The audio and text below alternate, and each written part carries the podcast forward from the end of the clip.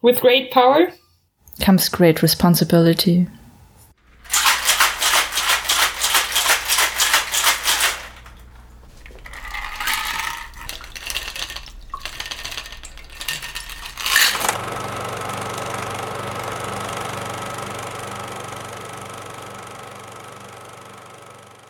Cheers. Cheers. Mm. Stärker als ich gedacht habe, wobei was wundere ich mich vom Verhältnis her. Ah, ziemlich köstlich. Ja, ich habe, ähm, wir trinken einen Queens, hm. abgewandelt von der Queen Elizabeth. Ähm, und zwar ist es Rum. In mhm. unserem Fall haben wir da auch noch zur Hälfte den, den Spice Rum noch reingetan, hm. den wir noch über hatten, oder in meinem Fall zumindest? Äh, also ich habe jetzt nur Amber Rum genommen. Ah. Ja, bei mir ist ein bisschen abgefahren. Ich habe nämlich äh, oh. Spice Rum genommen und anstatt Grenadin hatte ich noch ein mm. Apfel-Brombeersirup. Oh, okay.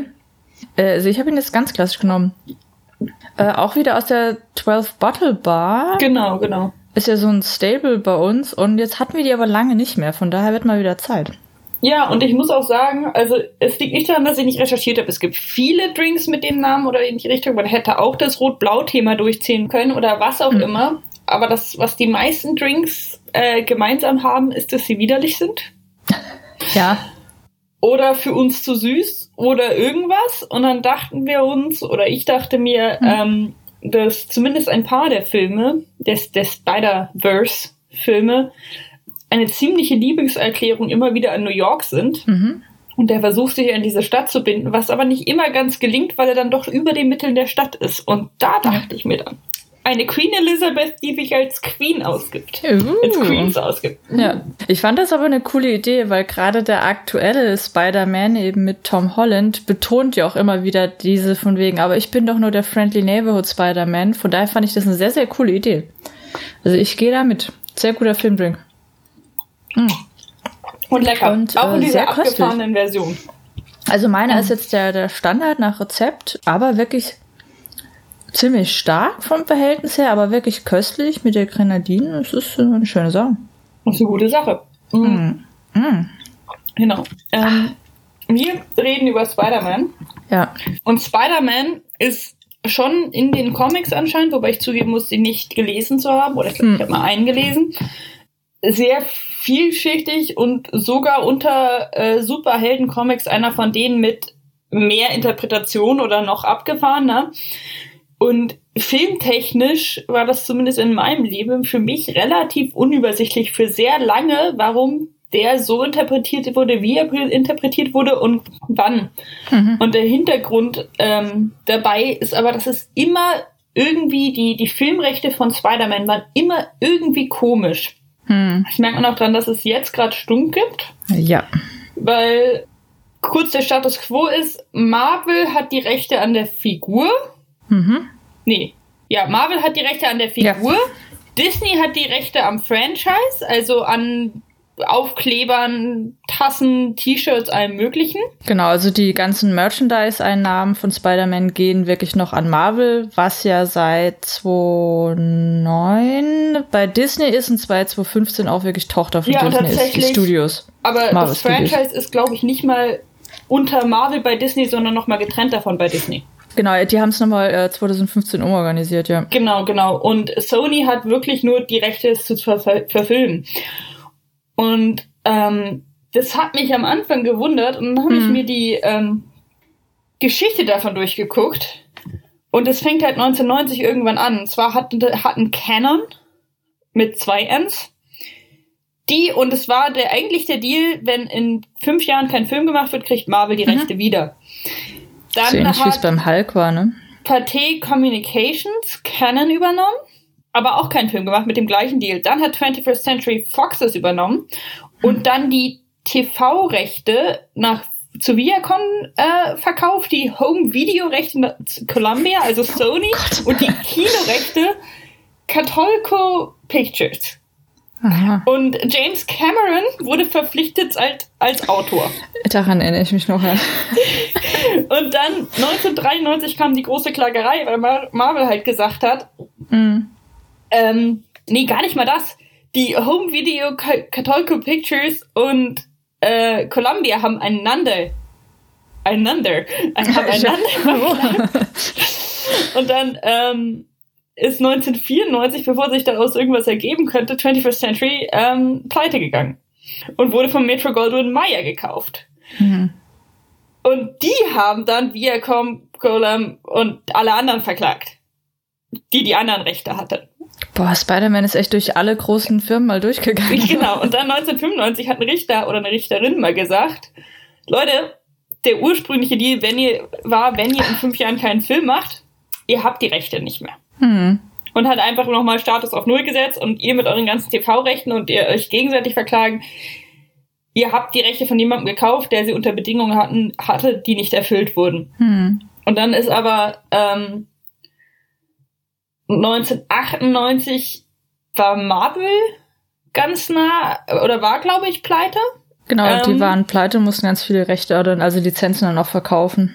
Genau, und hat sich dann mit Via, hat Viacom und ähm, MGM abbezahlt. Also outside of court settlement. Hm. Und hat dann die Rechte an Sony Pictures bzw. Columbia verkauft für 7 Millionen. Was aus der heutigen Sicht ziemlich albern ist. Ich wollte gerade sagen, das ist halt nichts, ne? 7 Millionen ist eine angebliche Zahl, aber relativ, ja. also es wird sich so davon lassen.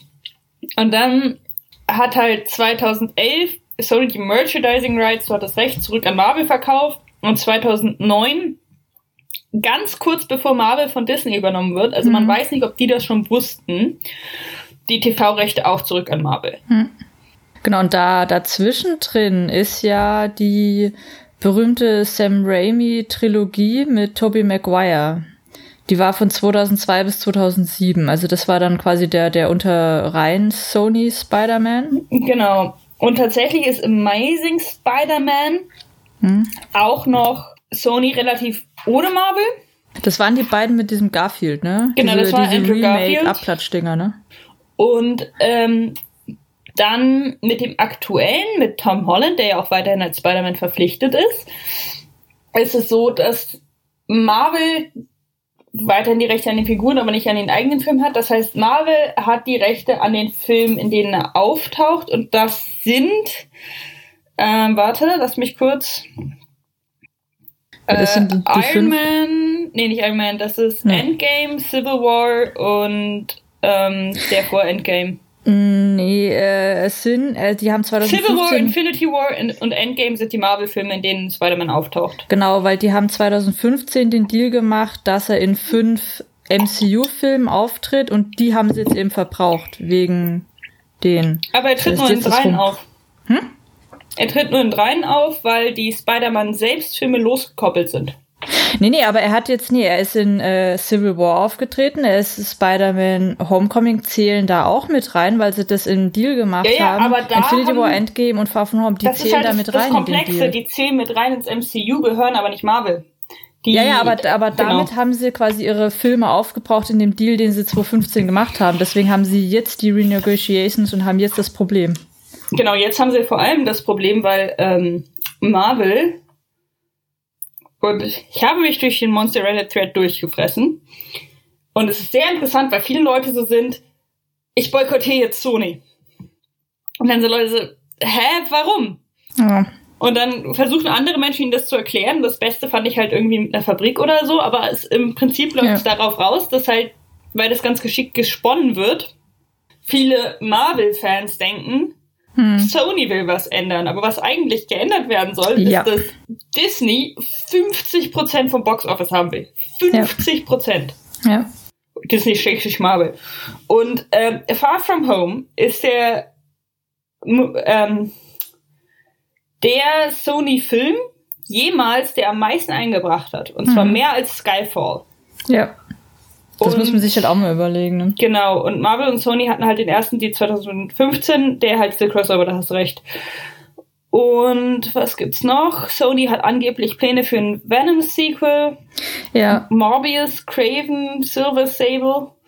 Genau, und äh, es Und so soll Spaß. ähm, von den weiblichen Figuren Silk, Spider-Woman sollen auch noch mal kommen und äh, Spider-Gwen wird wahrscheinlich auch in mehr Sachen noch mal auftreten. Also die Genau. haben da einiges geplant und Und Into Spider-Verse the will auch. Spider-Verse soll, glaube ich, eine Serie.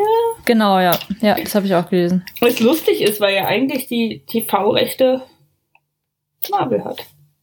Ähm, Obwohl, vielleicht nicht hat sich da auch was daran geändert. wohl, weil sie, dich, weil sie sich da von der eigentlichen Figur Spider-Man so weit entfernen können, dass es dann nicht mehr drunter fällt. Genau. Und ähm, ich habe tatsächlich jetzt in einer, anderthalb Wochen alle Hm. Spider-Man-Filme nochmal durchgeguckt. Krass. Krass. Und gerade die ersten, wo ich den jetzt von 2002, den ersten Tobey Maguire, den hatte ich noch so als ganz okay in Erinnerung. Und dass, Hatte der, auch, dass ja. der zweite und der dritte eher so gefloppt war, das wusste man noch. Er ist nicht gut gealtert. Das Einzige, Okay. was da drin gut gealtert ist, ist Willem Dafoe, weil er immer noch so aussieht. Okay, krass. Und dass Jim Ja. Norton drin ist und James Franco und Kirsten Dunst. So. Ja. Und der ist so frühe 2000er, dass äh, die, die Homophobie als Humorquelle nicht Aha, übermäßig, aber da. Das Frauenbild, dieses creepy Good Guy, was wir jetzt halt Incel nennen, also ja. der, ähm, er ist ja ein ganz lieber Typ und das Mädel ist ja nur am Arschloch interessiert und weil er sie halt stalkt, hat das verdient, das Mädchen zu kriegen. Ja, dieses, wenn du persistent bist, dann wirst du schon irgendwann erkennen, nee, dann bist du einfach nur ein Stalker. Ich habe hier ähm, Oh. Zitat MJ. Punkt, was geht mit der? Fragezeichen Schreie. Punkt. Anscheinend Oh. schreit sie sehr viel und nicht Oh. gut. Und zwar wirklich so. Ich hatte die jetzt auch gar nicht so schlecht in Erinnerung. Und ich muss ja auch sagen, Sam Raimi, äh, also insgesamt die Raimi Brothers haben so einen äh, kleinen, so, einen- so einen- immer so einen Platz in meinem Herzen. Von daher, ich hatte den jetzt auch nicht Er so schlecht nicht in Erinnerung. so schlecht, er ist halt sehr ein Produkt seiner Zeit und das finde ich halt bei, Mhm. bei gewissen Sachen, also gerade bei diesem Good Guy Ding, weil Ja. sich daraus so eine problematische Bewegung entwickelt hat. Gar nicht, Auf weil es Fall. an sich so problematisch ist in dem Moment, sondern Mhm. weil ich zumindest weiß, dass ins, da- ins, daraus dann dieses Friendzone oder was auch immer sich daraus entwickelt hat, dass ich das Ja, halt ja. kritischer sehe, als es vielleicht sein muss. Aber so Punkt. in seiner Zeit, wie gesagt, zurückblickend war der nicht so scheiße und der war auch gar nicht so scheiße. Ähm, am zweiten wird Spidey zum Edgelord. Geniale Zusammenfassung. Fast die ganze Zeit um New York. Mhm. Es gibt die wunderschöne Szene, mit der ich mich sehr identifizieren kann, wo sein Bizeps sein Kostüm sprengt. ähm, wieder schreien. Äh, ich musste gerade selber versuchen, meine, meine Notizen zu entwickeln. Es gibt eine absurd klare Kreuzigungs-Jesus-Szene, die echt absurd ist. Achso, er wird auf den Händen der New Yorker durch die U-Bahn getragen, während er so gekreuzigt ja, ja. da liegt, ja. Ah. Sehr viele Impotenzmetaphern, weil er auf einmal nicht mehr seine sein Dings schießen kann. ah, er kann nicht mehr ab- Er Interessant. Ich muss die, glaube ich, auch noch mal gucken. es ist, es, ich muss zugeben, ich hatte Spaß. Und dann, äh, Zitat, Harry becoming a dick for no reason except alcohol. Weil äh, Harry, also der, ich glaube, wir dürfen ein bisschen spoilern. Es geht hier um die erste Runde. Ähm, Ja, ja. äh, Harry, der Peters bester Freund ist, dessen Vater im ersten gestorben, Film gestorben ist. Und der Vater war aber verrückt und Spider-Man hat es halt dann verdeckt, dass der Vater der Bösewicht war, Ja. weil sich der Mann das im Sterben von ihm gewünscht hat und weil das auch der Vater von seinem besten Freund war. Und er war so, ja, okay, ich verdeck das. Und das heißt, Harry hat dann so ein bisschen Tragik eigentlich und wird aber in dem Film schon so darauf vorbereitet, dass er halt der nächste Bösewicht wird, ohne dass die Figurenentwicklung überhaupt schon da ist. Hm. Also wird das totale Arschloch, behandelt seine Freundin scheiße, behandelt seinen besten Freund scheiße und wird Alkoholiker. Und das ist aber so, ähm, wird aber so übersprungen dazwischen, Ja. ähm, dass, obwohl das relativ einfach gewesen wäre, da hinzukommen in drei Szenen, wurden diese drei Szenen halt nicht gedreht. ähm, und der dritte Film ist dann Peter being a self-involved douchebag. Emo Fringe Musical Number. Mehr habe ich mir dazu nicht aufgeschrieben. Oh, das Ähm, ist ja da fantastisch. Black Spider-Man und der hat dann so einen, wirklich diesen Emo-Pony. Das stimmt, ja. Ähm, und er macht eine Musical-Number, als er irgendwo Ja. rausgeht in seinem komplett schwarzen Klamotten und äh, sein, seiner Schmierefrisur und ähm, kümmert sich halt nur um sich selbst und irgendwie sollen wir abnehmen, dass das, äh, aus, dass das halt irgendwie aus seinem Trauma oder seinem Schmerz kommt. Mhm. Aber sein Schmerz ist halt einfach nur Incel-Schmerz. Also, Ja, und seine Figur wurde halt auch nie so richtig in der Tiefe entwickelt, dass man da so eine existenzialistische Krise abnehmen könnte. mhm. genau. Wobei ich sagen muss, ich erinnere mich daran, dass ich dieses Kostüm halt eigentlich ganz äh, sexy fand, weil Das ich, Spinnenkostüm ich bin da halt ganz einfach. Fringe? Ja, wo er einfach dann halt so komplett in schwarz ist. Ich mir dachte so, uh, endlich sieht Spider-Man mal ein bisschen besser aus, aber irgendwie ergibt da keinen Sinn mehr. Ja. Äh, Okay, dann, ähm, dann kommt halt die, die, die zweite Sony-Reihe. Und zwar Amazing Spider-Man mit Andrew Garfield. Ähm, boah, das fing erstmal damit an, so jetzt im ersten wohnt Spider-Man mit seinen absurd alten Onkel und Tante in so einem Mhm. kleinen Häuslein in Queens aber. So relativ, oder es wird so erzählt. Im zweiten ist seine Tante 40 oder 30 Jahre jünger. Nur nicht so jung wie im aktuellen, aber sie ist halt schlaghaft auf einmal nicht mehr weiße Haare, sondern halt so eine 50-Jährige. Hm. Und er ist ein, ein Skaterboy und ähm, hat dann auch. Ich, ich versuche gerade das zu lesen. Das ist eine Band, die ich eigentlich mag. Die lief da irgendwann drin als Soundtrack und ich war so, ha! Ich wusste nicht, dass ihr da seid. Egal. Ähm, und das ist anders in seine Zeit gebunden, aber eigentlich war es ganz spannend, weil er auf einmal in einem größeren Haus wohnt und das halt schon eigentlich eher so gehobene Mittelklasse ist. Also der erste war schon eindeutig Ja. Arbeits, äh, die, die erste Reihe war eindeutig so Arbeitermilieu Hm. Oder arbeitende Milieu. Äh, und das ist jetzt schon so Upper Middle Class Milieu, vor allem wenn man sich überlegt, dass es in New York ist. Also Ja. dieses, dieses dicke Haus und Es wird halt schwierig. nicht so dick, aber naja. Dann benutzt er sein Reveal, also sein Ich bin Spider-Man als Anmacher. Das war ein bisschen komisch, ne? Das war echt komisch Mhm. und das war auch ein bisschen zu flach erzählt dafür, dass Spider-Man eigentlich jemand ist, der seine Identität ja schützen möchte. Ja. Egal, wie er da jetzt reingestellt ist. Und da muss man aber sagen, dass Gwen da zumindest schon mal ein bisschen Agency hat. Also sie hat im, damit meine ich, dass sie selbstständig handelt und Emotionen und Absichten hat. So Mhm. in, in der ersten Reihe war sie eigentlich nur zum Schreien da Hm.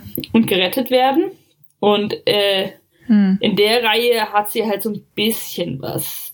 Aber das waren doch auch die beiden, äh, weil ich erinnere mich daran, dass ich die nicht mehr im Kino geguckt habe, weil vorab, ich kann Spider-Man, also ich konnte, ehrlich gesagt, äh, Spider-Man nie leiden. Und die beiden habe ich auch nie im Kino gesehen. Und wenn ich mich recht erinnere, dann waren das doch auch die, bei denen große Szenen, Sequenzen auch eigentlich ziemlich kopiert waren von der äh, Trilogie, Ja. ne? Das waren die. Genau, also das war wirklich ein Remake von ihrem eigenen Scheiß. Deswegen Ja, dachte ich ja. eigentlich auch, dass es ähm, ursprünglich dachte ich mal, dass das nochmal jemand anderes hat recht, aber es sind die gleichen Personen. Wir haben es halt wirklich einfach nochmal gerebootet. Ein Aber da gab es doch auch einmal diese, äh, diese eine ganz widerliche Szene, wo Spider-Man dann zwischen den Hochhäusern rumschwingt, dann an einem, an einem kleben bleibt und dann so die fette USA-Flagge hinten dran. Mhm, ja. Das war, ach Gott, boah, ja, das, das war schlimm. Und die, auch die diese, waren richtig schlimm. Diese, diese Vororthäuser. Und wie gesagt, eigentlich wohnt er ja in Queens, aber irgendwie sind es klare Vororthäuser. ja, Ähm, haben alle eine Amerika-Flagge dran. ja, ja, da stimmt, das war, das war ganz komisch. Das ja, ist ja, wirklich ja. seltsam. Und ähm, dann jetzt die aktuelle Reihe, wo ich auch zugeben muss, dass es meine Lieblingsreihe ist bisher, mit Tom Holland. Mhm, würde ich mitgehen. Also ich muss sagen, was Amazing Spider-Man gut gemacht hat oder was ich besser fand als in der originalen Spider-Man-Trilogie, ähm, war, dass Spider-Man sich die, die Web-Shooter, also das, woraus die Netze kommen, baut. Hm. Weil es dann zumindest einen Schritt von der Ejakulationsmetapher weg ist. Nicht viele, aber einen. Was hast du denn dagegen? Lass den doch ejakulieren. Es ist ja auch so ein bisschen pubertär eingebunden. Genau, es ist tatsächlich, es gibt, ich glaube, in den ersten beiden Trilogien zumindest bei beiden die Szene, wo er die irgendwie ausprobiert und sein ganzes Zimmer vollwebbt und dann so tut, als hätte Ja. er ejakuliert vor seiner Tante, Äh, äh, damit sie bloß nicht reinkommt. Ähm, und das hat er besser gemacht. Der Ja. Harry, also sein bester Freund, war einfach ein schlechter Schauspieler in der zweiten Reihe. Oder vielleicht war es auch nur die Rolle, aber es war extrem komisch. Der Wer war dann irgendwie, ich guck mal nach, der war dann irgendwie ähm, sterbend und wollte eine Blutspende. Und da war es aber so, also da wird die Background Story ein bisschen, in Amazing Spider-Man wird die Background Story ein bisschen weiter ausgeführt, aber halt nicht wirklich besser. Also es ist so ein bisschen, sein Vater war ein Wissenschaftler und er kannte, Hm. er konnte diese Spinnenkräfte kriegen, weil sein Vater diese Spinnen mit seiner DNA eingedings hat. Hm. Kurze Anmerkung, ich finde es immer noch geil, dass der äh, Director Mark Webb hieß. Easy to use, ja. Ähm, Dane DeHaan. Dane DeHaan. Sagt mir jetzt gar nichts. Der hat sonst gespielt in A Cure for Wellness, äh, True Blood, Oh. Amigo. Oh. Ich guck gerade, ob man irgendwas guckt. Äh, Special Victims Unit, Place Beyond the Pines. Okay, dann habe ich ihn auf jeden Fall schon mal gesehen, aber habe jetzt echt gar kein Metallica? Gesicht. Was Metallica? Imagine Dragons, I Bet My Life. Oh, oh, okay. Two Lovers and a Bear. Okay, da, da muss ich kurz gucken. Ich habe jetzt echt kein. Ähm, Der hat so ein bisschen ein Gesicht, in das man reinschlagen möchte. wow. Also so ein Draco Malfoy Gesicht. Okay, da muss ich mal. Ich, das interessiert mich halt. Äh, Die menschliche Spinne. Ich glaube, der spielt nur in zwei. Und in Devil's Ah, der. Ja, ja, ich erinnere mich. Der sieht so aus ein bisschen wie so ein Bibeljunge.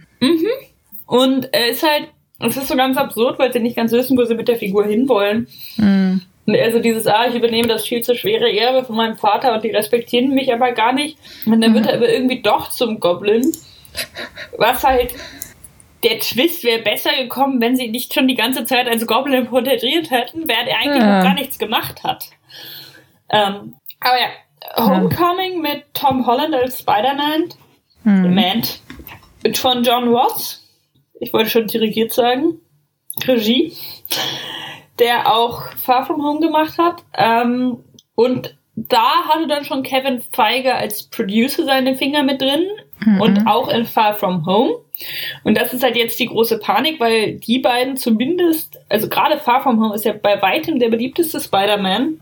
Ja. Und das ganze Fandom ist jetzt so, hey, ihr habt schon zwei Trilogien verkackt und irgendwie, was ist denn da los? Ist- es verflucht? Ist es, was nehmt ihr diesen Kevin Feige raus? Und dann sagen aber andere Seiten, wie ich finde, völlig zu Recht, naja, wir wissen gar nicht, was jetzt sein Input war. Ja.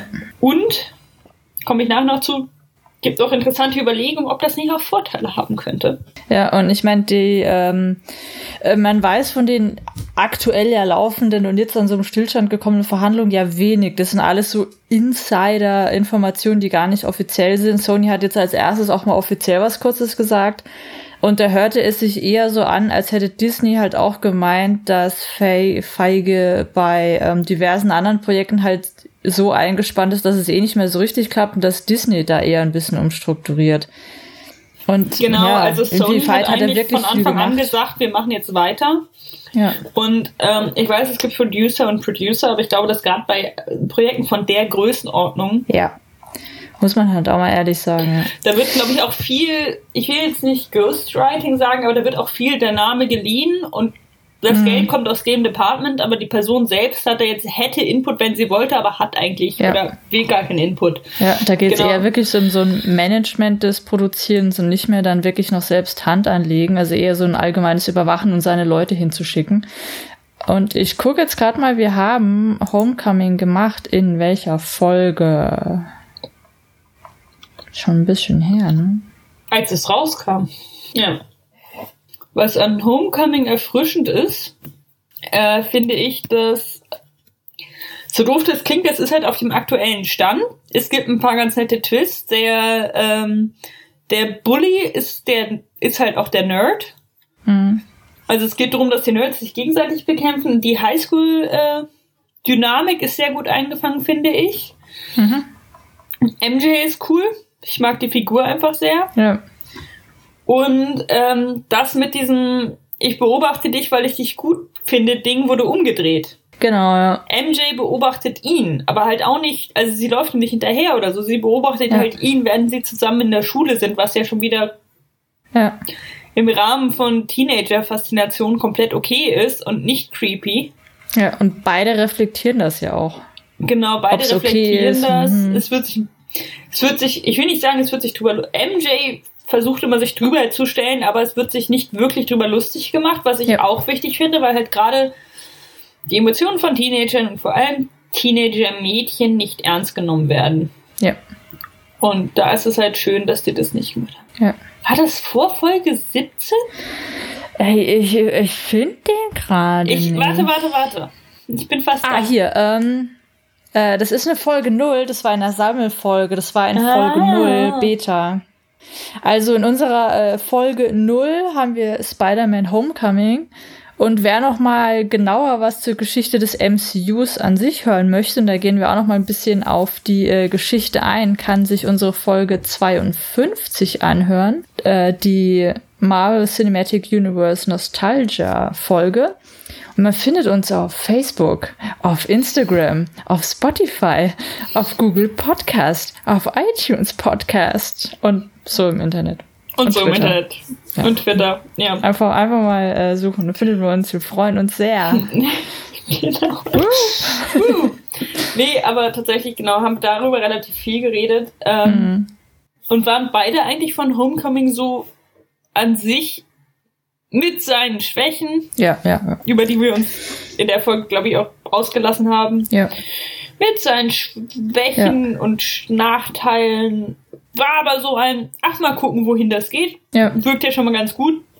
Das Casting passt und ja, genau. so der Cast insgesamt passt. Ja, genau, das war für mich der Film, weil, wie gesagt, Spider-Man gar nichts für mich.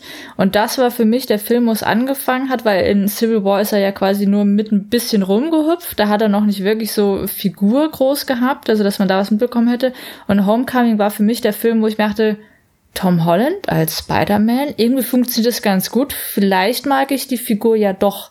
Also das war wirklich so der, der Einstieg für mich auch, wo ich mir dachte, okay, vielleicht gebe ich Spider-Man eine Chance nochmal.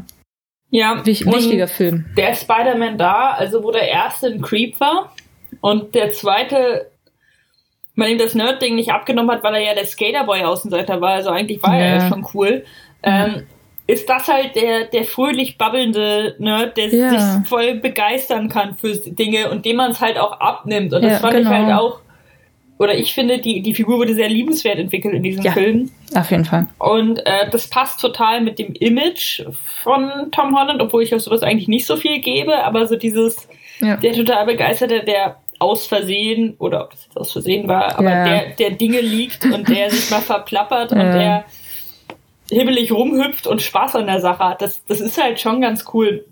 Ja. Und ähm, Und einen der wenigen guten äh, Bösewichte mit Vulture.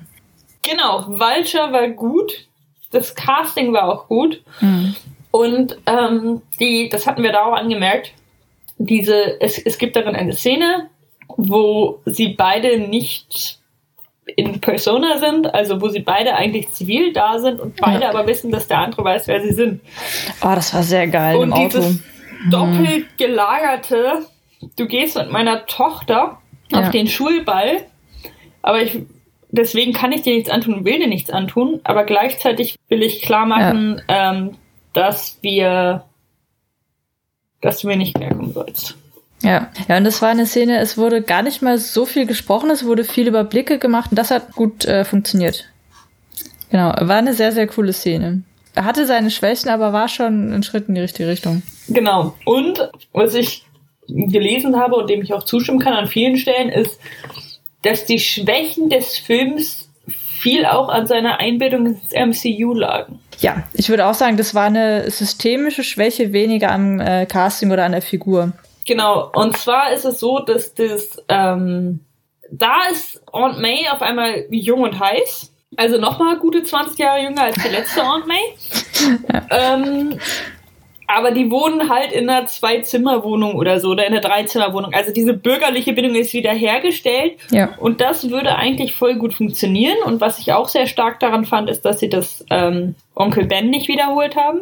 Mhm, auf jeden Fall. Weil man davon in den ersten beiden Filmen genug hatte und Ja, ja. auch die Figur diese, diese krasse Schuld in der Art jetzt eigentlich nicht braucht, vor allem weil halt inzwischen das drumherum und halt auch das MCU so weit eskaliert ist, dass du nicht mehr ja das den stimmt. kleinen Tod in der Familie brauchst, um, um Tragik zu Mhm. haben. Es stirbt halt gerade mal die halbe Welt, deswegen passt es schon. Genau. Und das funktioniert eigentlich ganz gut, wird aber dann dadurch verkackt ein bisschen, dass Tony Stark zu früh in sein Leben kommt. Ja, das, ja. Und dass dadurch halt durch dieses fast schon C-Zone-Ding, was sich daraus entwickelt, was Mhm. ähm, zwischendrin auch echt Spaß macht, davon abgesehen, wie problematisch das an einigen Stellen ist. Äh, zum Beispiel, als Ja. er unter einem Gebäude liegt und niemand auf seine Anrufe reagiert. Ähm, ja, das war nicht so gut. äh, dass das halt ihm diese Authentizität schon wieder nimmt. Mhm. Und das Gebe ich dir recht. ja. in dem, in, in, in Homecoming die Szene, wo er die Autoszene Mhm. weitaus spannender war als der Endkampf. Und besser. Auf jeden Fall. Das war eigentlich die Vorbereitung dafür und da wurde alles gesagt. Der Rest war dann nur noch Ausgespiele, weil es in so einem Film halt sein muss. Ne? Ja, e eben. Und das hätte man auch irgendwie anders und besser hinkriegen können. ja. Kommen wir zu äh, Far From Home. Mhm. Das gleiche. Ja. Also John Watts, Kevin Feige, äh, MJ und Peter Parker. Und ich muss zugeben, dass ich sie, obwohl ich eigentlich mit so Teenie-Romanzen und so einem Scheiß gar nichts anfangen kann, aber in der Dynamik und in der Art, wie das da äh, gezeigt wird, fand ich, Ja. also da, da erwischt man sich selbst dabei, dass man sie so innerlich anfeuert und sich so denkt, oh ja, Ja. ihr Ja, ich beiden kleinen komischen Nerds. Ja, genau, das war irgendwie so, ah, das ist irgendwie süß und das ist ehrlich und nett. Da hat man irgendwie gerne zugeschaut. Irgendwie die Einbindung in diese Schulfahrt mit dem Szeneriewechsel durch Europa war irgendwie auch ganz cool. Dann wurde es da nicht langweilig. Das, ich muss auch sagen, die Romanze zwischen den beiden und ihre Problematiken und so fand ich echt putzig. Das habe Ja. ich, das hat mich auch nicht gestört. Normalerweise bin ich da ganz bei dir so, oh, nerv nicht. Da war es echt so, oh, wie niedlich. Und, ähm, und was ist an dem Film scheiße? Die krass MCU Ja. Dinger. Also ein bisschen kommen daher auch die Bösewichte und so, aber es gibt halt, auf einmal ist halt diese Bodenbindung gar nicht mehr da, weil er im Prinzip, ähm, das kann man auch ohne Spoiler sagen, er hat über Tony Stark, von Tony Stark, Kontrolle über bewaffnete Drohnen vererbt gekriegt bekommen, ohne Information darüber, was das eigentlich ist. Da dachte ich mir auch so, Alter, was geht denn jetzt? Was halt auch schon allein deswegen nicht ohne Vorwarnung gehen würde, weil Tony Stark ja eigentlich, Ja. beziehungsweise das ist die, der eine Charakterzug, den sie halbwegs durchgehalten haben, gegen Militär und Bewaffnung ist. Ja, da, das fand ich so komisch. Das hat doch nicht irgendwie gepasst. Aber okay. Aber äh, ich denke mal schon, dadurch, dass wir jetzt so eine gesamte Retrospektive machen und eben auch die Figurenentwicklung, sollten wir ab jetzt spoilern, weil ansonsten wird es auch schwierig, darüber zu sprechen. Okay, aber jetzt wird gespoilert. Ab jetzt wird hart gespoilert. Der, der Jake Gyllenhaal Twist Oh, war von Boah. Anfang an vorhersehbar, was ja auch okay ist. Hat zwischendrin auch kurz Spaß gemacht, aber ist mir so auf den Sack gegangen. Der Typ war so Banane. Mysterio war so Banane. Oder wie hieß er doch? Er hieß Mysterio. Ja, ist Mysterio. So Banane. Boah, der hat mich aufgeregt und ich finde Jake Gyllenhaal eigentlich ganz cool, ganz nett. Ich dachte, oh ja, das wird ganz nett. Es aber war die so, gleiche Logik wie bei Homecoming. Es waren ja Leute, denen Tony Stark ihre Arbeit weggenommen hat. Nur, dass er sie Ja. in dem Teil nicht einfach weggenommen hat, sondern einfach die, die Tatsache ist, wenn du in einem Research und Innovation Department an einer Firma arbeitest, Hm. Ist das, der intellektuelle Besitz, ist das, was du da schaffst und die Ideen, die du da hast, gehören nicht dir, sondern der Firma. Wenn ich mein Tony Stark ist halt auch das Aushängeschild und das Gesicht der Firma, von daher war das weniger überraschend. Also ja, das fand ich auch so ein bisschen. Also Mysterio ist total Banane.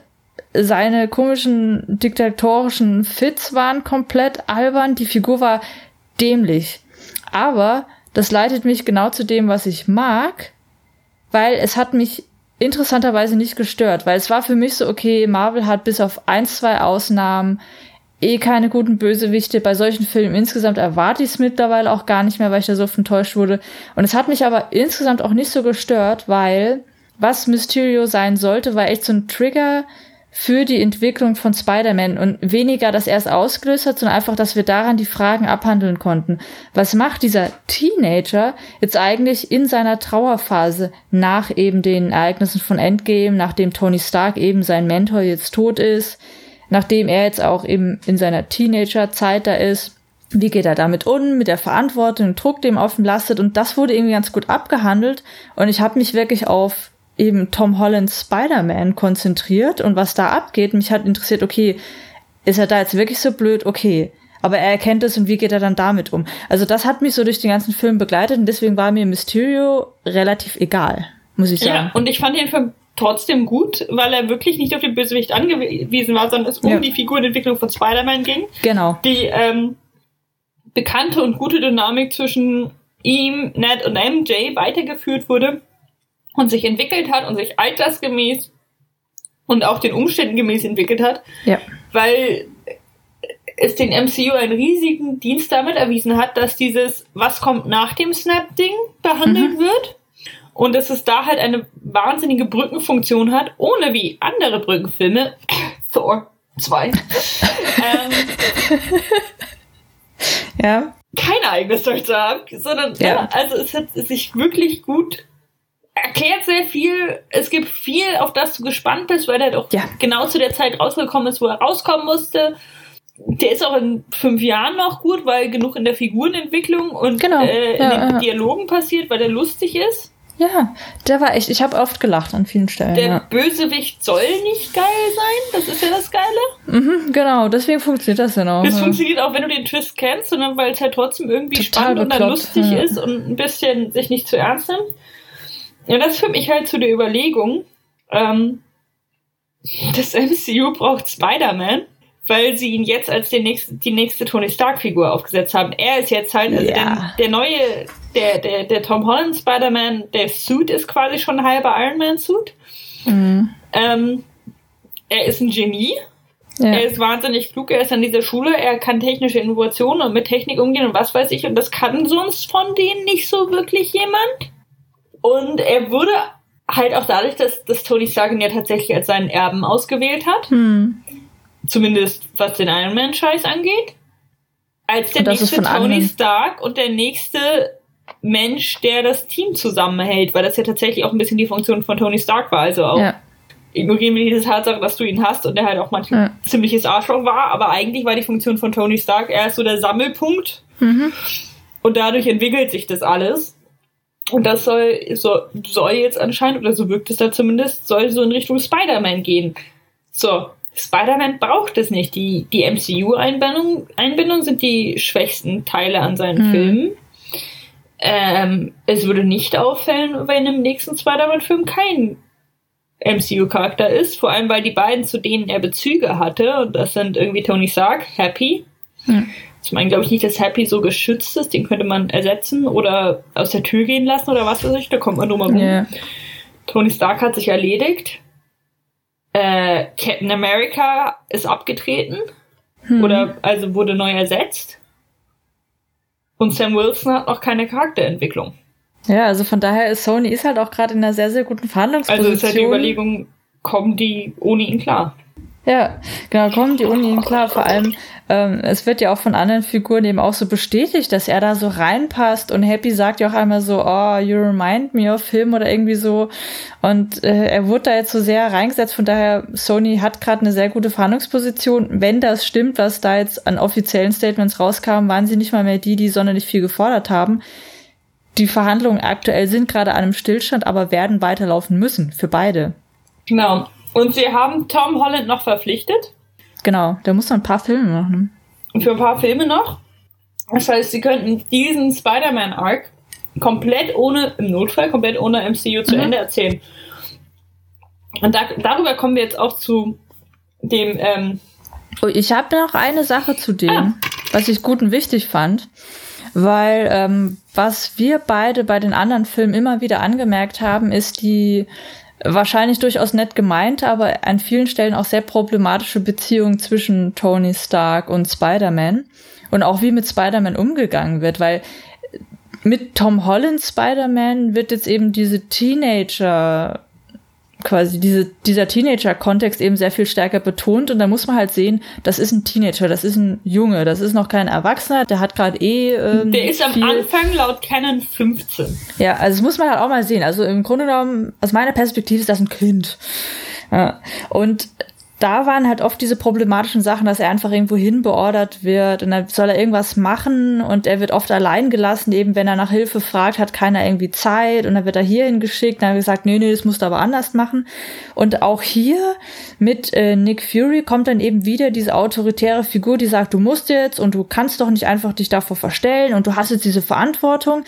Und da wird immer ein wahnsinniger Druck aufgebaut. Und das fand ich jetzt mal geil, dass das, finde ich, in Far From Home sehr äh, auch nochmal behandelt wurde, weil er hier dann auch anfängt, genau da dann auch Konter zu geben und zu sagen, so geht's aber nicht und das ist jetzt für mich irgendwie auch zu viel. Und dann kommt diese wunderschöne, wie ich finde, Beziehung mit Happy rein.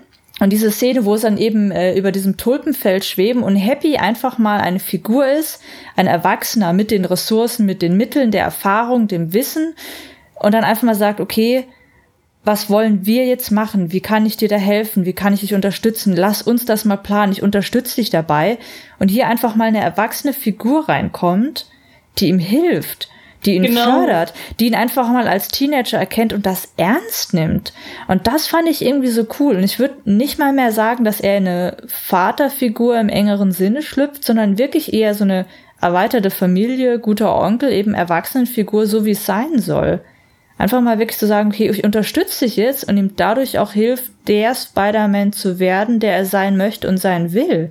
Und genau. eben auch mit diesem, diese Druck, diese Erwartung von allen anderen, dass es für ihn eben wirklich nicht leicht ist, weil er immer noch eine Person ist, da auch mal ernst nimmt und das halt auch behandelt wird. Das fand ich echt richtig, richtig schön, muss ich sagen. Genau, und ich, ich mag Happy eh, der ja. ist eine von diesen Nebenfiguren, über die auch viel Fanfiction geschrieben wird und die halt in fast jeder ja. Fanfiction zumindest einmal auftritt. Gar nicht mal als Hauptfigur, sondern einfach immer als so wiederkehrender Punkt. Ja.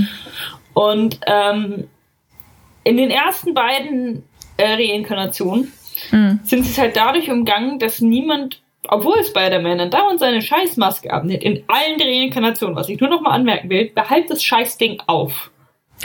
Ja, das habe ich mich immer gefragt. Wieso ziehst du das dauernd ab, nur okay, wenn du gerade irgendwo hängst? Ist halt 15.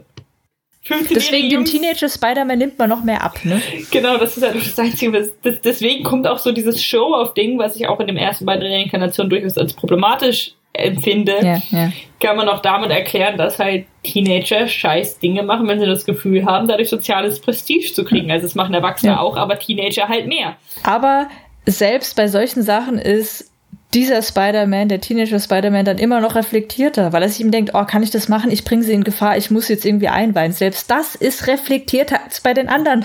Genau, und das, was oh. ja bei, den, bei, dem, bei dem ersten Film und auch den ähm, Civil War und so. Mhm. Okay, bei Civil War wusste die andere Seite nicht, dass sie gegen ein Kind kämpft. Ja, ja. Trotzdem wussten es einige Leute, wussten, hatten ihn halt recherchiert und das war höchst problematisch. Ja. Und ähm, da funktioniert es halt nicht mehr, weil er halt in den ersten beiden Reinkarnationen isoliert war als Figur mhm. von Erwachsenen und seine Familie das nicht wusste. Und hier jetzt, übrigens finde ich gut in Far From Home, dass äh, Tante May es weiß. Ja, fand ich auch gut. Und ihn da unterstützt und ihm aber auch seinen Raum lässt. So dieses, mhm. nimm's mal mit, du weißt nicht, ob du es brauchst, weil ich dich kenne und ich glaube, dass du wieder in irgendwas verwickelt genau, wirst. Äh, so, das war nimm nett, mal ja. mit, aber musst nicht anziehen. Ja, ja, ja. Wie Wollunterwäsche. genau, richtig.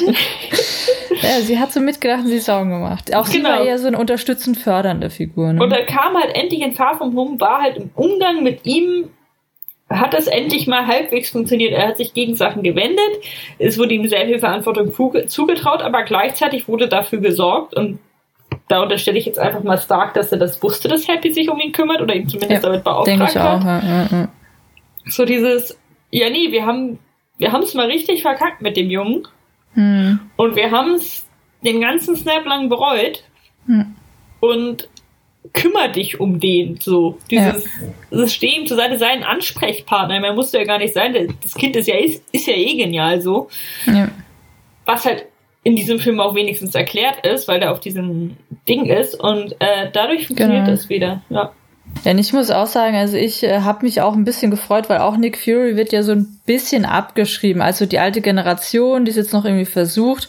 Und da ist ja auch dieser sehr nette Seitenhieb drin, wo dann eben äh, Spider-Man sich überlegt, hm, wer soll jetzt die Edith ist es, ne? Die ja. diesen Supercomputer-Ding da bekommen. Naja, äh, Nick Fury vielleicht nicht, weil was der mit irgendwie tausenden Drohnen bewaffnet macht, wissen wir ja alle. Da war ja auch dieser schöne Seitenhieb auf Agents of Shields und sowas drin. Ich mir auch da sehr geil. Also es war schon irgendwie nett. Und da haben viele erwachsene Figuren eben auch wirklich ihr Fett wegbekommen. Aber waren dabei gleichzeitig noch irgendwie präsent, also zumindest so präsent, wie sie in Teenagerfilmen jemals sind, wenn nicht sogar mehr. Ja, genau. Was ich ganz gut fand. Ähm, weil ich finde, dass gerade wenn es halt um Superkräfte geht, brauchst du nicht mehr diese Erklärung, die es in Teenagerfilmen sonst gibt, dass Eltern oder Erwachsene keine Rolle spielen, damit du dich auf die Kinder konzentrieren kannst, die brauchst du dann irgendwann nicht mehr, weil das ja nochmal eine andere Welt ist, auf das ja. das Kind dann Zugriff hat. Ja, ja und ich finde, ähm, durch die Reihe und gerade durch Far From Home wurde jetzt auch Spider-Man als eine Figur etabliert, die sich da in eine sehr reflektierte, verantwortungsbewusste Figur entwickelt und damit auch klar ist, sie ist nicht mehr auf eben Vater, Mutterfigur angewiesen, sondern kann jetzt eben einfach mit einem unterstützenden Netzwer Netzwerk arbeiten. Von daher, wir haben uns von so einer kindlichen, leicht tap jetzigen Rolle entfernt sind wirklich, okay, der Spider-Man braucht noch Unterstützung, einfach weil er jung ist, die Erfahrung noch nicht hat, aber er kann es. Also er, er kann wirklich diese äh, Verantwortung auch mal übernehmen, weil es eben von seiner Figur her begründet ist, dass er dazu fähig ist und das reflektiert machen würde. Ja. Das fand ich war irgendwie cool vorbereitet. Also äh, ich muss tatsächlich sagen, ich mag mittlerweile Spider-Man. Genau, ich muss auch sagen, die aktuelle Reihe mag ich. Mhm. Und äh, apropos Welten, Into the Spider-Verse. Yeah. War ja die kinderfreundliche, weil Spider-Man eine der rein subjektive Beobachtung, ich habe dafür keinerlei Belege, eine der beliebtesten Superhelden, Superheldinnen bei Kindern ist. Mhm. Weil er weil die Figuren gut nachvollziehbar sind und die Superkräfte irgendwie beeindruckend, aber nicht zu absurd und irgendwie ja.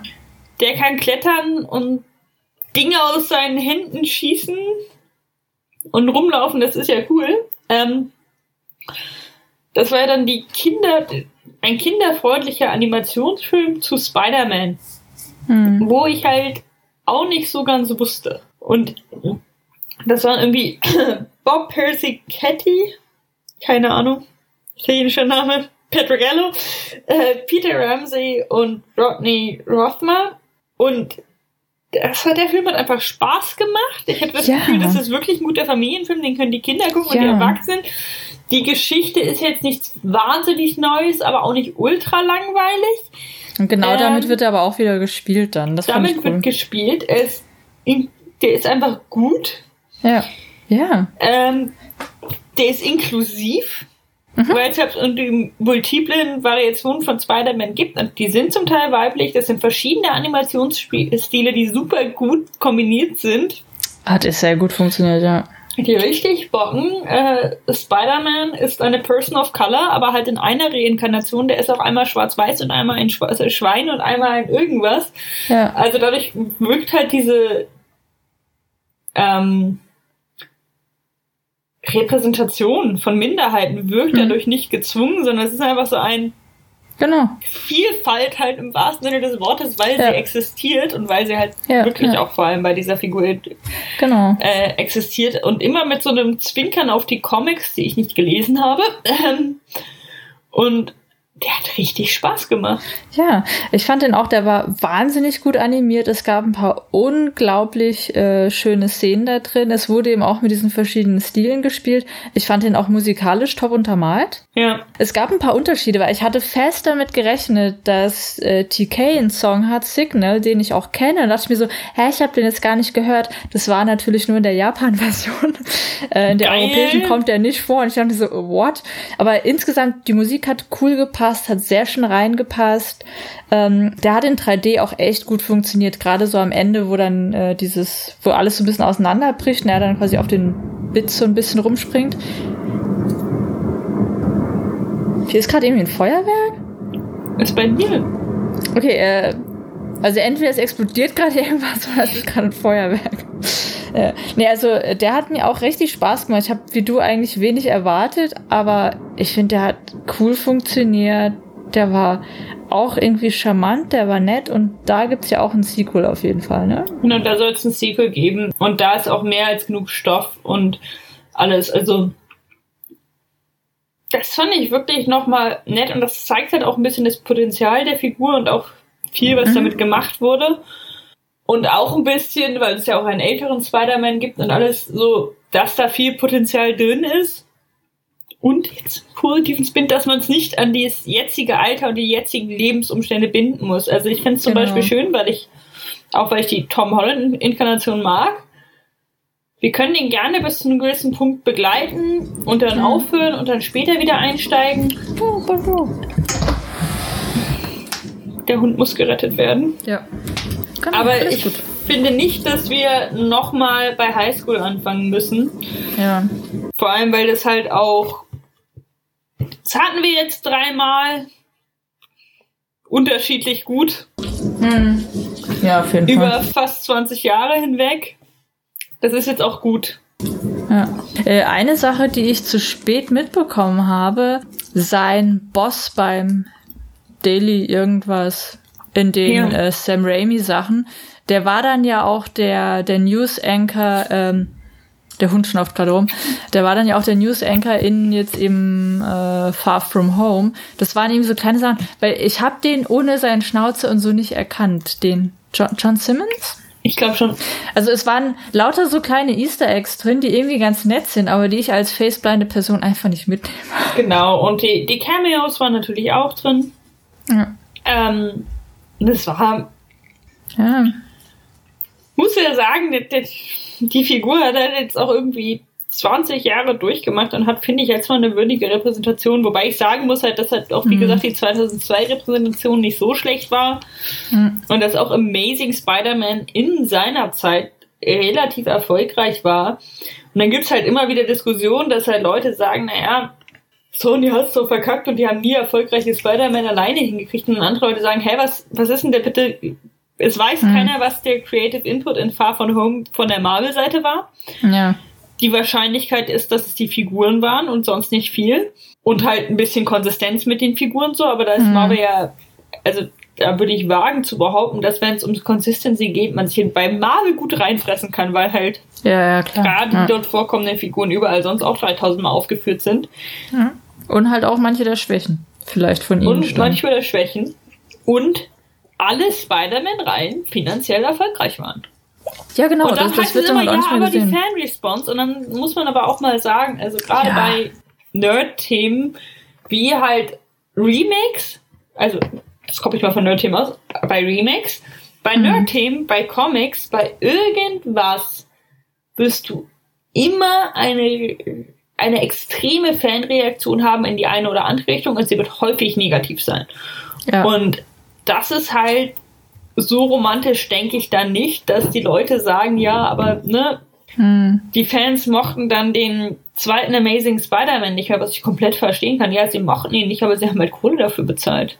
Ja, ja das ist was, ähm, ich weiß nicht mehr, bei was es war, da, es gab auch mal eine ähm, Studie dazu, und äh, ein Künstler in dem Vortrag hat es ähm, bei seinen eigenen Statistiken auch mal so ein bisschen aufgegriffen, dass der Shitstorm, der halt so im Internet kommt, nur so von 10, maximal 15 Prozent der konsumierenden Leute ausgeht. Das heißt, ein Großteil hat ihn immer noch gesehen und fand ihn okay, eventuell sogar gut und hat sich eben nicht drüber beschwert. Also von daher ist es kritisch, es wird sich da viel auch reingesteigert. Auch jetzt, also wie gesagt, die Verhandlungen sind noch nicht abgeschlossen. Die sind gerade auf dem Stillstand. Es sind gerade so ein paar Sachen halt geleakt, dass es nicht gut aussieht, aber da ist noch nichts final irgendwie entschieden und beschlossen. Und das Internet explodiert ja jetzt auch schon wegen, das ist das Ende und er wird nie wieder im MCU sein. Beide haben so viel zu verlieren. Es fangen schon Leute an, wegen der Spiele rumzuheulen. Ja. Wie gesagt, ich glaube nicht, also, dass die Figur Spider-Man leidet, wenn sie, gesetzt der Fall, sie wird aus dem MCU ausgekoppelt, aus dem MCU ausgekoppelt wird. Ich glaube, das MCU wird drunter leiden. Andererseits haben die in den letzten Jahren so viel auf die Beine gestellt, dass sie das auch noch überbrücken können. Dann schmeißen ja. sie halt Tor in die Rolle oder bringen 20 Minuten Sam Wilson Character Arc raus und dann gehen wir da auch wieder alle rein. Wo, ich wobei bin, ich hier. Bin ähm, wie sein bester Freund gestorben. Ja, das ist, ist, das ist höchst tragisch und das beschäftigt mich und viele Fanfiction-Autorinnen schon seit vielen Jahren.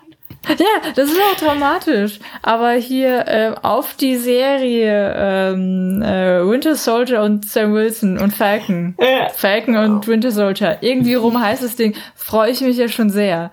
Ich glaube, das wird, das wird cool. Oh ja. Äh, ja, also von daher, da, von äh, Marvels Seite gibt's sowieso genug. Und ich meine, die beiden werden sich Young einigen, Loki. weil beide sehr, sehr viel zu gewinnen haben.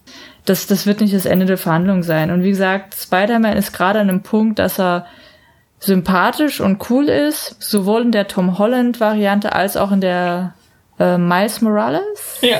Ja. Das ist aber die Figur. Genau, ja. Also, Also, Miles ist, Morales ist Peter Parker und die Stimme war nochmal jemand anderes. ja, genau. äh, Miles Morales ist jetzt äh, die, die. Figur. Ja, Ist der Aber das ist quasi, das sind die, genau, das ist die Figur Miles Morales und äh, bei Tom Holland ist es eben Peter Peter, Parker. Parker. normal, der, der klassische Ja. Spider-Man. Beide sind cool, beide sind relatable, beide machen Spaß, sind irgendwie frisch aufgezogen, konnten sich ein bisschen von dem alten Ballast lösen, wurden jetzt cool etabliert, sodass es weitergehen kann. Von daher hoffentlich wird's gleichbleibend gut oder sogar besser. ja. Also ich muss auch sagen, ich mache mir da keinen großen Kopf. Ja, ne? Und Wird wie schon. gesagt, kritische Stimmen wird es immer geben. Ich finde die ganze, ich finde auch Panik machen und Boykotte. Es ist halt, und es, ich weiß nicht, ob das schon immer so war, aber inzwischen ist halt gerade bei so großen Nummern, wenn da eine Vertragsverhandlung mal eine Sekunde länger braucht, dann wird das ganz gerne geleakt, weil das ja zusätzlich, während man sich eh einigt, was man vorhat, generiert das Genau. ja dann noch Publicity. Also Ja. ich, ich glaube, die haben durchaus auch einen Vorteil davon, dass sich damit gerade alle beschäftigen und überlegen, weshalb und wie sie Spider-Man mögen Auf und das, jeden Fall. Dass das Spider-Man Reddit explodiert ist. Und Ja. da muss es ihnen auch nicht ver also, ne, sie verhandeln ja auch gerade, ist ja auch okay, sie können das auch teilen, aber alles kein Grund zur Panik und wir sind mal zufrieden mit dem, was wir haben und wo das wahrscheinlich hingeht, ob mit oder ohne den anderen. Ja. Oh, äh, noch, noch eine Sache, noch eine Sache. äh, und zwar, weil du ja gerade bei den Voice-Actern auch warst, ähm, der Vater von Miles Morales wird ja gesprochen von Mahershala Ali und der ist gerade im Gespräch eben Blade zu machen, Uh. äh, das, das Remake. Und ehrlich gesagt, ich mag die alten Blade, also auf jeden Fall Blade 1. Ich mag den, ich finde den gut. Die sind schon relativ alt, Anfang der 90er. Von daher äh, Mahershala Ali im Gespräch oder event, glaube ich sogar schon bestätigt, eben äh, Blade jetzt wieder zu machen, was ich cool finde, weil ich glaube, er passt da super rein. Und auch da war schon wieder das ganze Gebäsch, was, kann man doch nicht machen, der passt doch gar nicht, nur Wesley Snipes ist das Richtige dafür. Ja, war cool, hat gepasst, weil Wesley Snipes von eben seiner Publicity als äh, so Figur da auch reingepasst hat. Aber ich persönlich glaube, dass er da echt richtig cool sein könnte. Ich kann mir das, ich hatte da direkt was vor Augen, ich dachte mir, ja, ich werde da reingehen. Geil. Ja, also das äh, wird, glaube ich, ganz cool. Blade könnten wir auch nochmal machen. Oh ja. Ich Ja. glaube, ich habe auch nur. Es gibt mehrere, ne? Ich habe nur einen gesehen. Es gibt, glaube ich, drei oder so. Also der erste war gut, bei den anderen, es wurde dann auch wieder so immer schlechter und schlechter und schlechter. Bis irgendwann komplett Das alle. Sequel-Problem. Ja, ja, da, das war da richtig, richtig schlimm. Ja. Ich gehe morgen aufs feministische Filmfestival äh, Dublin. Uh, Du sehr cool. Warst, bist auf dem Festival des deutschen Films. Genau, ja. Läuft gerade wieder, hat am Mittwoch angefangen. Ähm, ja, war sehr, sehr nett, sehr, sehr cool. Der Öffnungsfilm war ein typischer deutscher Fernsehfilm, von daher war ich sehr underwhelmed. Äh, viele andere fanden ihn nicht schlecht. Ja, die Eröffnungsfilmauswahl ist so eine Sache. Ja. Gut, dann war ich Lauren. Ey, oh shit. Wir haben heute so viel hinbekommen und das haben wir wieder vergessen. Ich war die Madeline. Ja.